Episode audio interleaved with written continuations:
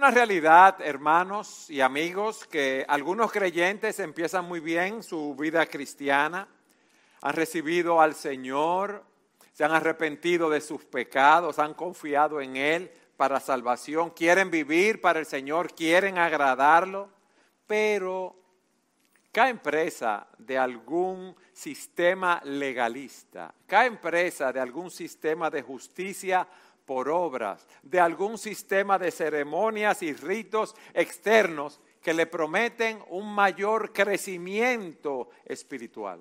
Otros caen en un legalismo de prohibiciones que no son bíblicas, que les dicen cómo tú puedes mejorar tu situación delante de Dios, haciendo ciertas cosas y dejando de hacer otras. Otras personas buscan una supuesta segunda bendición espiritual, un secreto espiritual que abre las puertas hacia alguna vida espiritual, un plano espiritual más alto y una experiencia adicional de la gracia divina. Ellos mantienen la falsa esperanza que pueden recibir mucho más de lo que Dios les ha dado al momento de su conversión. Y eso es lo que nosotros eh, hemos estado viendo en esta epístola a los Gálatas. Pablo había sido usado para el Señor para llevarles las buenas nuevas de salvación. Ellos habían recibido esa palabra, se habían arrepentido de sus pecados, habían confiado en Cristo como su Salvador y su Señor, pero ahora ellos estaban alejando de la pura gracia de Dios que le había sido predicada. Habían recibido esa nueva vida en Cristo, pero estaban siendo persuadidos de volver al sistema legalista, al sistema ceremonial de las viejas obras. Se estaban apartando de la gracia para seguir la ley, de la fe a las obras, de la cruz del Calvario a las ceremonias, de la libertad a la esclavitud. Y cualquiera diría, qué bárbaro los Gálatas, ¿sí o no? Pero le digo una cosa, nosotros muchas veces somos, somos así. Hay muchos cristianos que se dejan convencer por esos nuevos gurús que hay, esos nuevos sabios que vienen con aplicaciones y teorías que no son escriturales. Son confundidos con esos nuevos libros cristianos, entre comillas, y por todas esas nuevas teorías contrarias a la palabra de Dios. Y eso es lo que Pablo está defendiendo allí en Galacia. La semana pasada nosotros vimos en el capítulo 2, del versículo 11 al 21, cómo Pablo amonesta a Pedro que había tenido temor de los judaizantes y no estaba comiendo con los gentiles. Y vimos cómo Pablo presenta una defensa de la doctrina de la justificación por la fe. Hoy, en el capítulo 3, de los versículos 1 al 5 que vamos a leer, Pablo les recuerda a los Gálatas la experiencia personal que ellos habían tenido al momento de su conversión. O sea, la experiencia que ellos habían tenido con Jesucristo, con el Espíritu Santo y con Dios el Padre. Una evidencia incontrovertible de que ellos habían sido aceptados por Dios mediante la fe personal en la obra perfecta y completa de Cristo, aparte de cualquier herramienta humana. Y usted dirá, pero pastor, eso de la experiencia personal es algo muy delicado. La experiencia personal por sí sola no constituye una evidencia confiable de la realidad espiritual, pero como dice el pastor MacArthur, representa, sin embargo, una fuente importante de, eh, de, argumentos para la defensa de la fe, y aquí viene lo bueno, siempre y cuando se fundamente en la verdad de las escrituras. Óigame bien, siempre y cuando se fundamente en la verdad de las escrituras. Y con eso en mente, yo quiero que ustedes lean conmigo en el capítulo 3 de los versículos 1 al 5. Oh Gálatas insensatos, ¿quién los ha fascinado a ustedes ante cuyos ojos Jesucristo fue presentado públicamente como crucificado? Esto es lo único que quiero averiguar de ustedes. ¿Recibieron el Espíritu por las obras de la ley o por el oír con fe? Tan insensatos son, habiendo comenzado por el Espíritu, van a terminar ahora por la carne han padecido tantas cosas en vano, si es que en realidad fue en vano. Aquel pues que les suministra el Espíritu y hace milagros entre ustedes, ¿lo hace por las obras de la ley o por el oír con fe? Miren lo primero que Pablo les recuerda a los Gálatas. Él les dice, ustedes tuvieron un encuentro con Jesucristo. Ustedes vieron al Cristo crucificado a través de los ojos de la fe, podríamos decir. Ustedes tuvieron una experiencia personal con el Señor. Leamos nuevamente el versículo 1. Oh Gálatas insensatos, ¿quién los ha fascinado a ustedes, ante cuyos ojos Jesucristo fue presentado públicamente como crucificado? Pablo está sorprendido por la actitud de los Gálatas. Y la palabra insensato aquí podemos decir torpes. Podemos traducirla como sin sentido. No significa que tenían una deficiencia mental, sino que habían tenido apatía, vagancia mental, pereza. Ellos optaron por no analizar a fondo lo que le estaban diciendo estos judaizantes.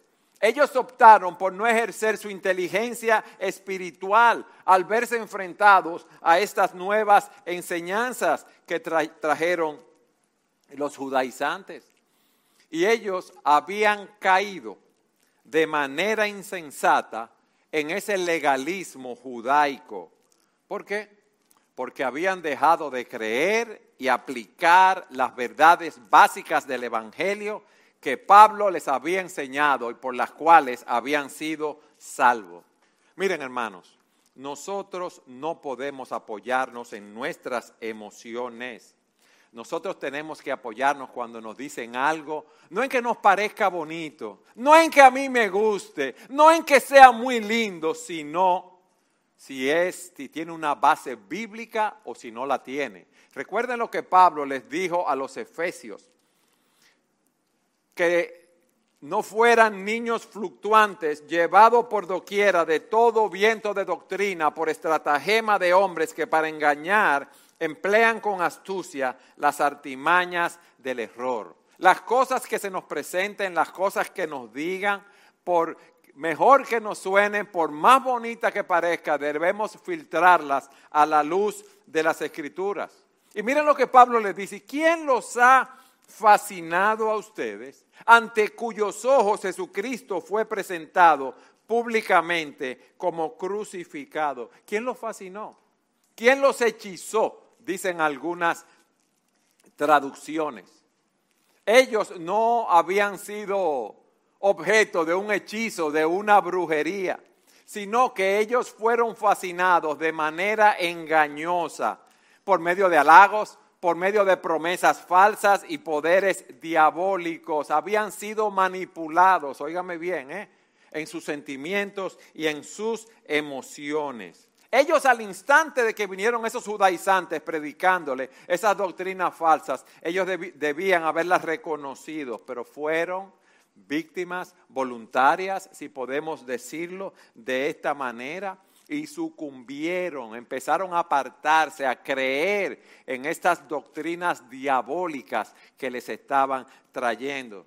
No es suficiente ya la obra de Cristo en la cruz. Debemos hacer algo para llegar a un mayor plano espiritual, si podemos también decirlo de esa manera. Mis hermanos, déjenme hacer una aclaración. ¿eh?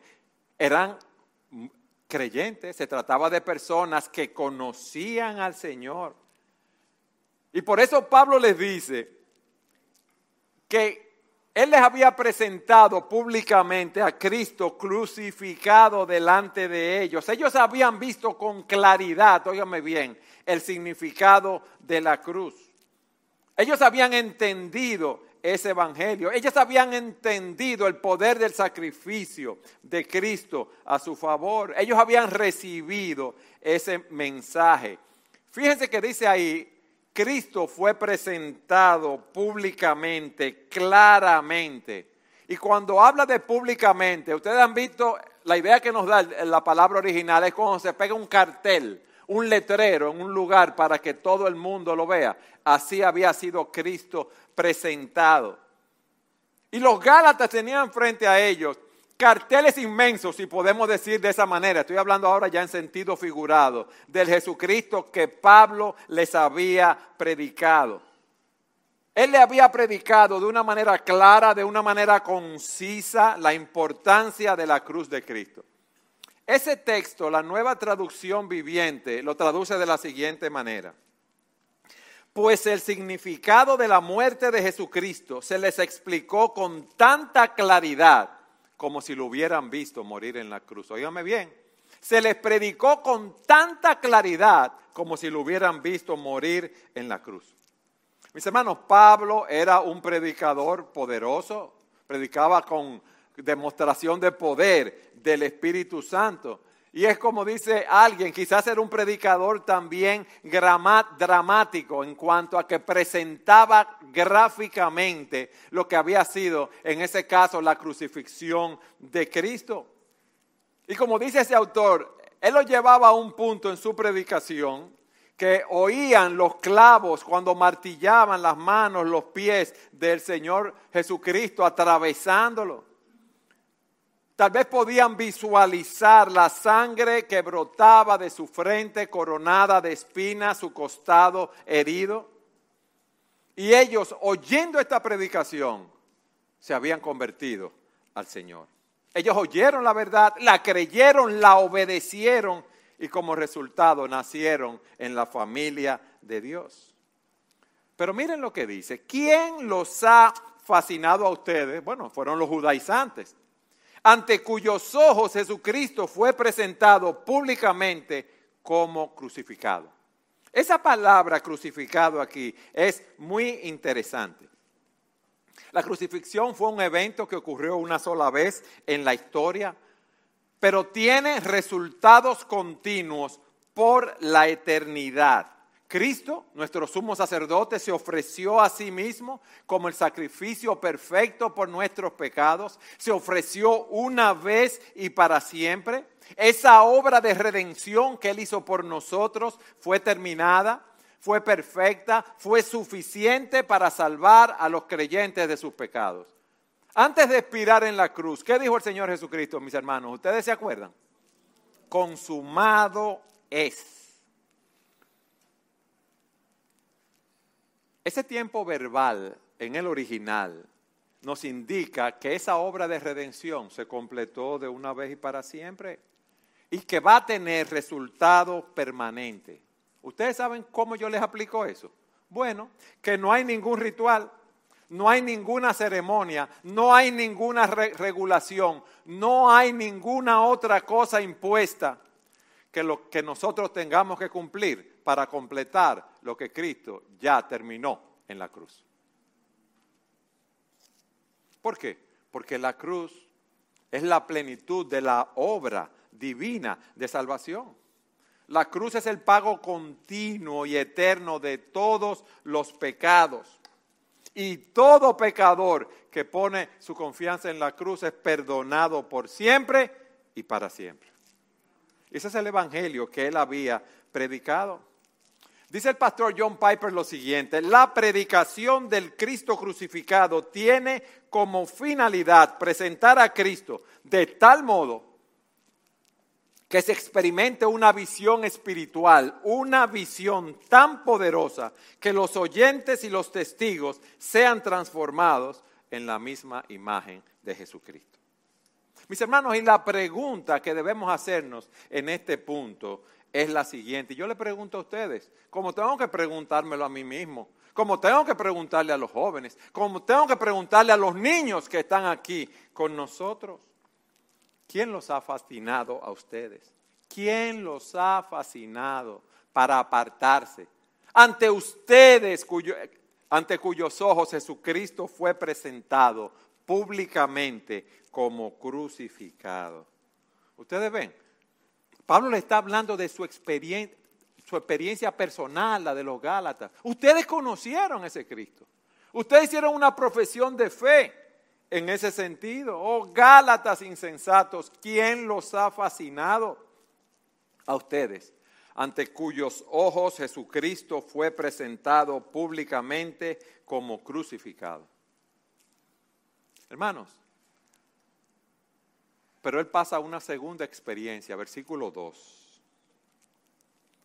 Él les dice, ustedes recibieron el Espíritu Santo al momento de su conversión, versículo 2. Esto es lo único que quiero averiguar de ustedes.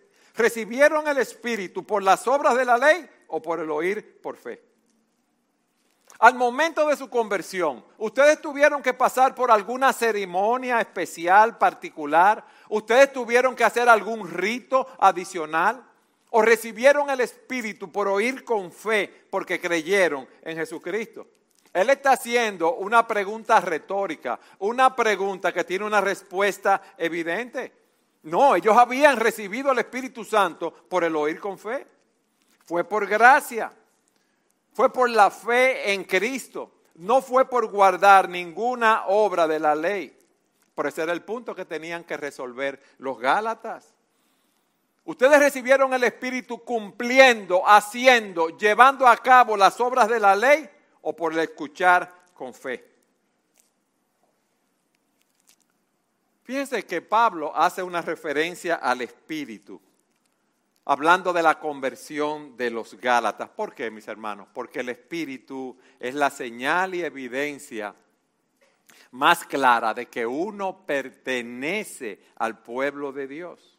Y a mí me gustaría que brevemente veamos esto en las escrituras, que entendamos la obra del Espíritu en la salvación y en la vida cristiana. ¿Qué hace el Espíritu Santo? Nos da convicción de qué? De pecado, de justicia y de juicio, como nos dice Juan. Él convence al mundo de pecado, nos llama al arrepentimiento, él nos revela la norma de justicia de Dios a todo aquel que cree. Y Él demuestra el juicio de Cristo sobre el maligno. Entonces el Espíritu Santo es que nos convence de pecado, de justicia y de juicio. Pero ¿qué pasa? Ese Espíritu Santo es que nos hace nacer de lo alto. Nicodemo no fue al Señor de noche. Nicodemo, que era un maestro de la ley, ¿Y qué le dice el Señor? En verdad te digo, él fue inquiriendo al Señor, preguntando. Dice, vino a él de noche, al Señor de noche, preguntando, Rabí, sabemos que has venido de Dios como maestro, porque nadie puede hacer las señales que tú haces si Dios no está con él. Y Cristo le da una respuesta que parece algo extraño.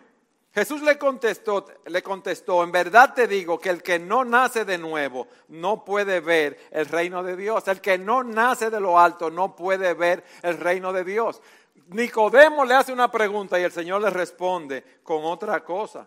Porque el Señor sabía lo que había en su corazón. El Señor sabía el meollo del problema. Él sabía que Nicodemo necesitaba ser regenerado espiritualmente y que esa regeneración, esa ese nuevo nacimiento, ese nacer de lo alto, solo lo puede producir el Espíritu Santo en la vida del creyente. Dice el Señor, en verdad te digo que el que no nace de agua y del Espíritu no puede entrar en el reino de Dios. Lo que es nacido de la carne, carne es, y lo que es nacido del Espíritu, Espíritu es. No te asombres de que haya dicho tienen que nacer de nuevo. El viento sopla por donde quiere y oye su sonido, pero no sabes de dónde viene ni a dónde va. Así es todo aquel que es nacido del Espíritu. En el momento que nosotros nacemos de nuevo, en, ese momento también nosotros somos bautizados en el, Espíritu y entramos a formar parte del cuerpo de Cristo. Por eso Pablo dice en 1 Corintios 12, 12 al 14, porque así como el cuerpo es uno y tiene muchos miembros, pero solo los miembros del cuerpo, aunque son muchos, constituyen un solo cuerpo, así también es Cristo.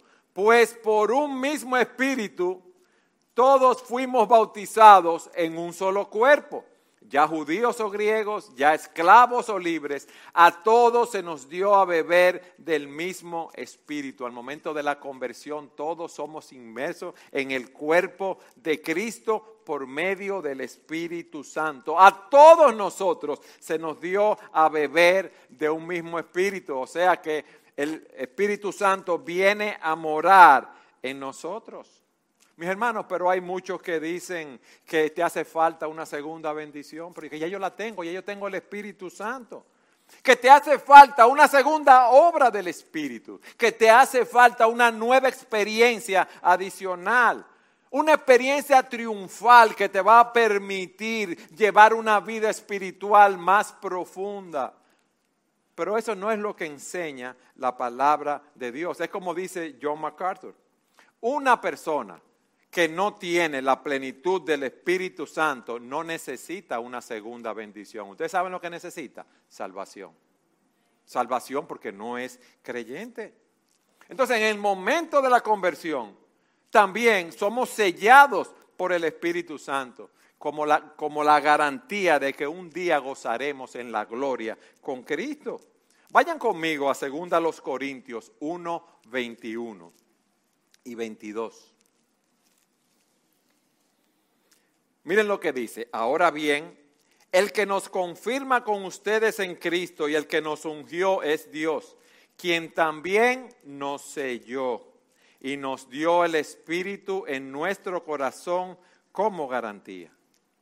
Y en Efesios 1.13 dice, en Él también ustedes, después de que, de escuchar el mensaje de la verdad, el Evangelio de la salvación, y habiendo creído, miren lo que dice Pablo a los Efesios, fueron sellados en él con el Espíritu Santo de la promesa, quien nos es dado como garantía de nuestra herencia, con miras a la redención de la posesión adquirida de Dios para alabanza de su gloria. El Espíritu Santo nos es dado como una garantía inicial, como un pago inicial de que nosotros estaremos en la gloria en Cristo. Cuando usted da un pago, un adelanto, una garantía para comprar algún producto, ¿qué usted está haciendo?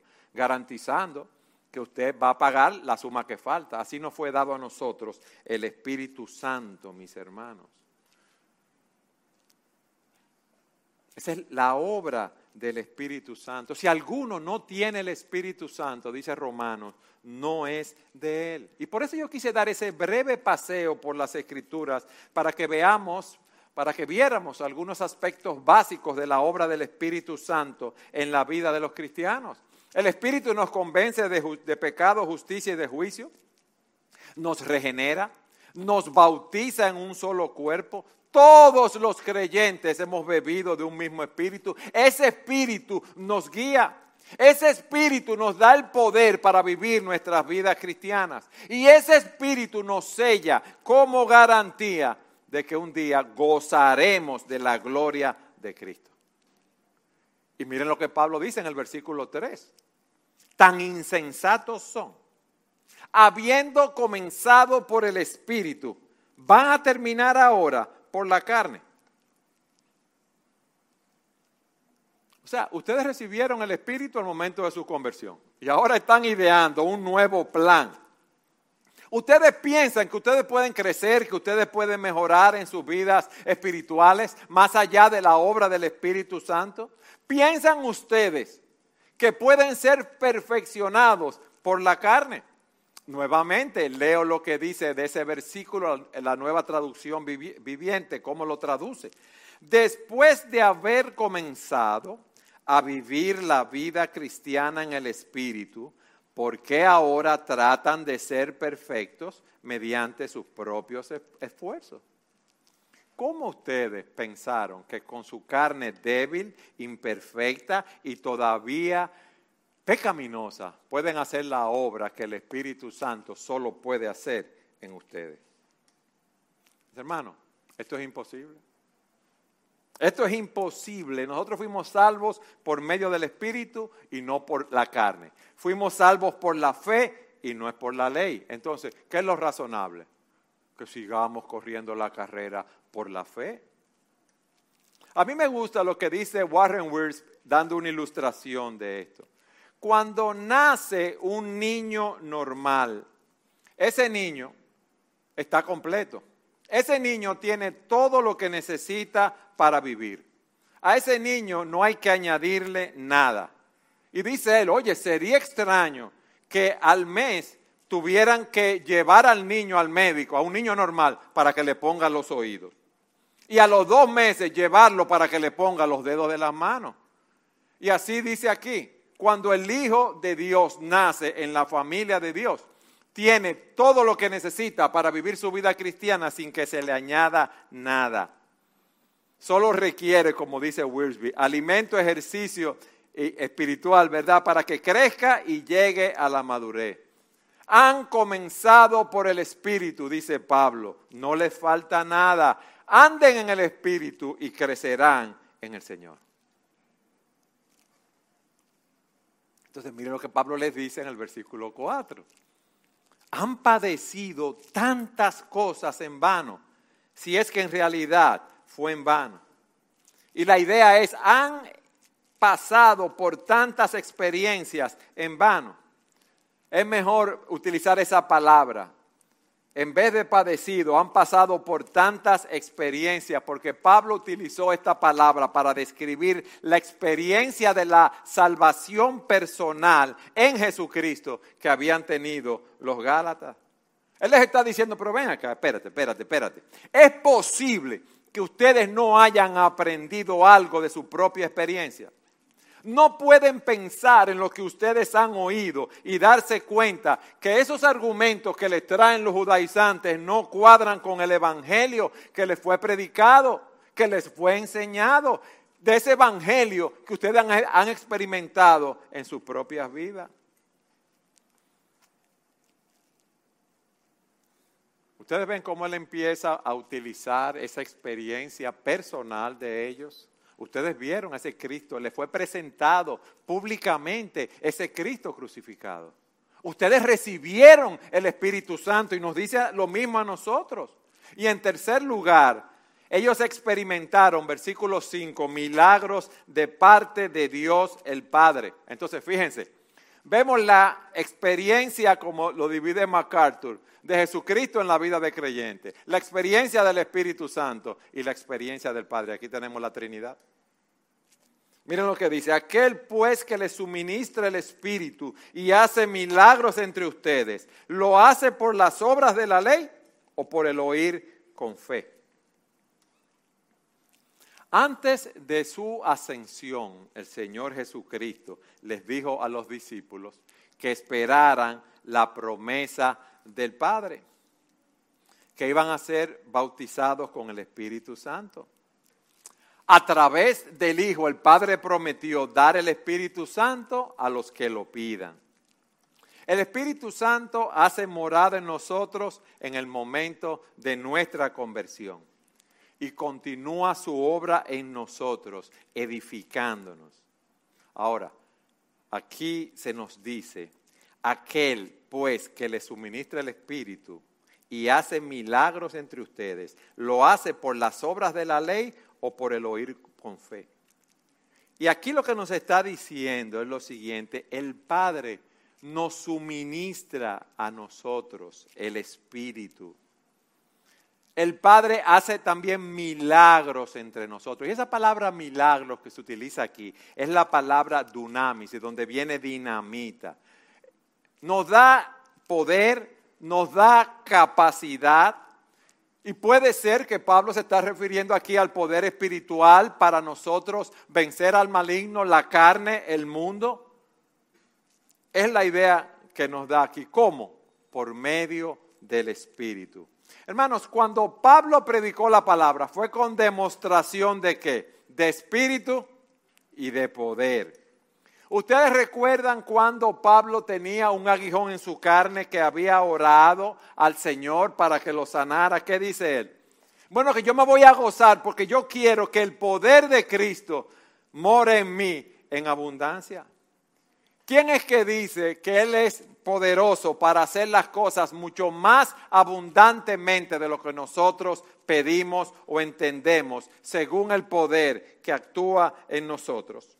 En cada uno de esos pasajes la palabra dunamis se traduce poder y se refiere del don divino del Padre a los hijos. Esos milagros, hermanos, incluyen cambios maravillosos dentro de nosotros. Entonces, miren el argumento de Pablo.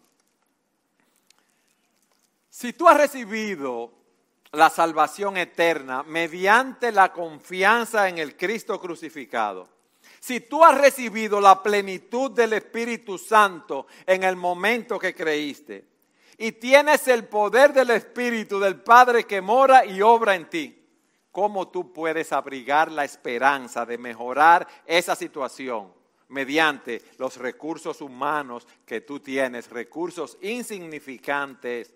¿Cómo tú puedes hacer algo mejor que lo que el Hijo, el Espíritu y el Padre hacen en ti, en ti por medio de algún esfuerzo? Explícame eso. ¿Eso es lo que le está diciendo a los Gálatas?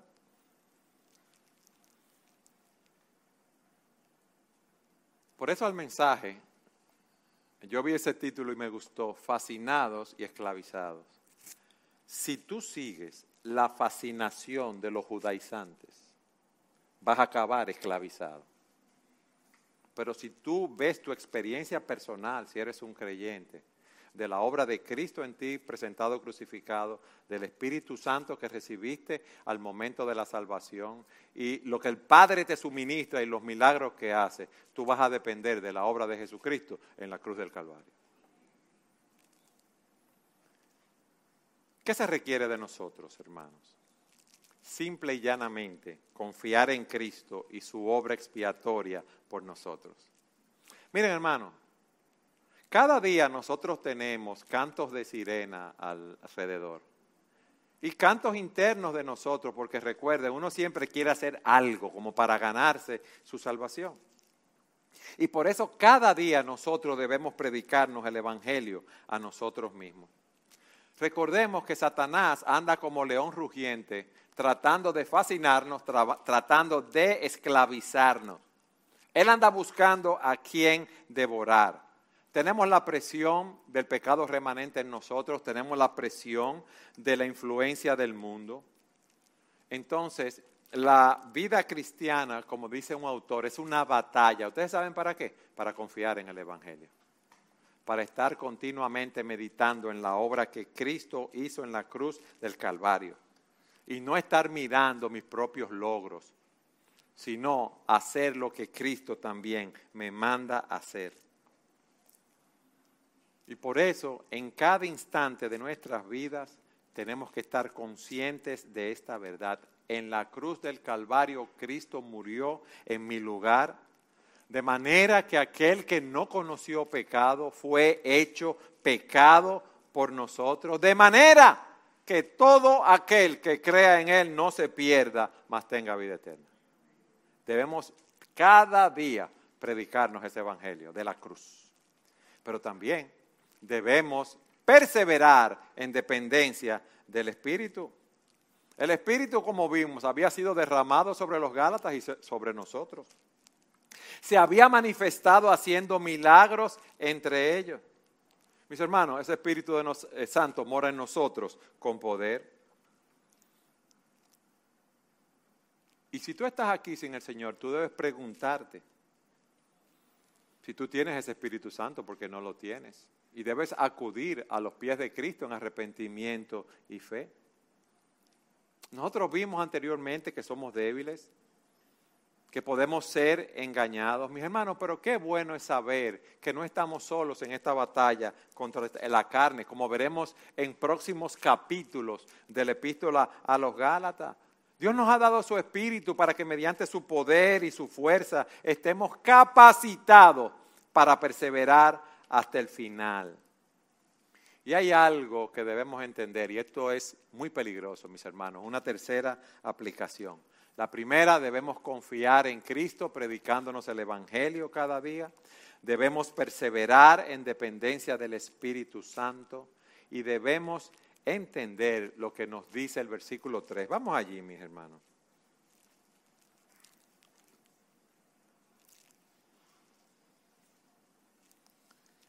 Tan insensatos son, habiendo comenzado por el Espíritu, van a terminar ahora por la carne. A muchos creyentes se les enseña que la justificación es por la fe y la santificación es por fe y obras. Les pregunto yo a ustedes, ¿eso es así? No, la justificación, la santificación es por la fe en Cristo ¿Y qué pasa? Que muchas personas quieren añadir obras en su santificación. Miren lo que dice un autor. Los creyentes no comienzan la vida cristiana mediante la fe y a través del Espíritu, para después continuarla con obras y a través de la carne.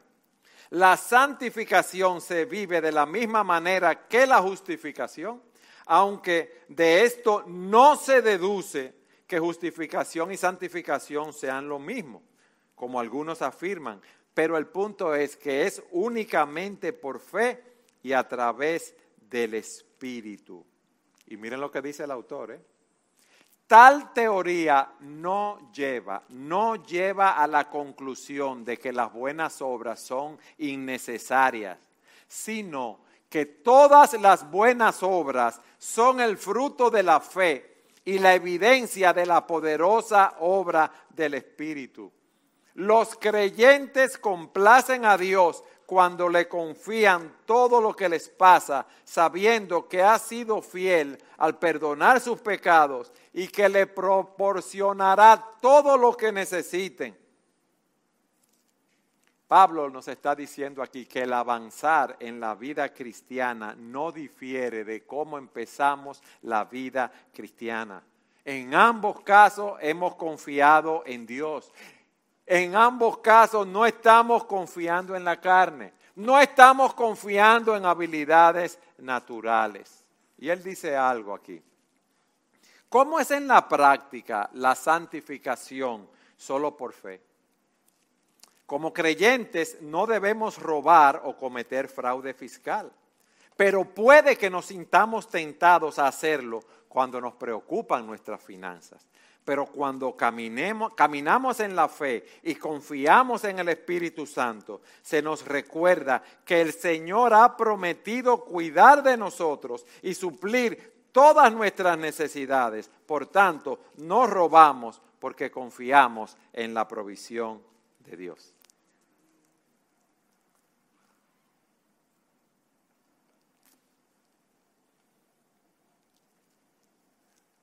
Hermanos, cuando uno ve estos textos, se da cuenta cómo el legalismo sutilmente ha entrado inclusive en nuestras propias vidas.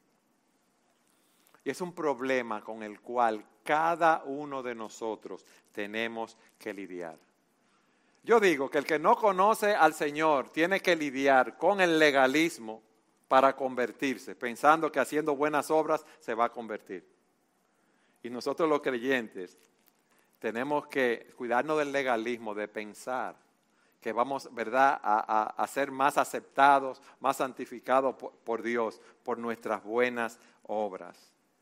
O sea, por tratar de ganarnos el favor de Dios. El legalista no descansa plenamente en la obra de Cristo. Ustedes saben por qué nosotros obedecemos al Señor, por qué nosotros queremos hacer buenas obras, por la obra que ya Cristo hizo en nuestros corazones. Ya nosotros hemos sido aceptados por Dios. Ya nuestros pecados han sido perdonados. Nosotros no tenemos que obedecer para ser salvos. Nosotros obedecimos, en obedecemos porque hemos sido salvos, porque el Espíritu de Dios mora en nosotros y el Espíritu de Dios trabaja en nuestra santificación, en formar la imagen de Cristo en nuestras vidas. Es como dice un autor, en el Evangelio la aceptación delante de Dios viene primero y la obediencia después. En el legalismo es a la inversa. La obediencia viene primero para lograr ser aceptado. Y todo gira en torno a lo que hacemos o a lo que dejamos de hacer. Y eso es lo que le estaba pasando a los Gálatas. Ellos habían aceptado inicialmente el mensaje de la salvación por gracia, por medio de la fe en Cristo, pero luego pensaron que debían regresar a la ley para poder avanzar en sus vidas cristianas.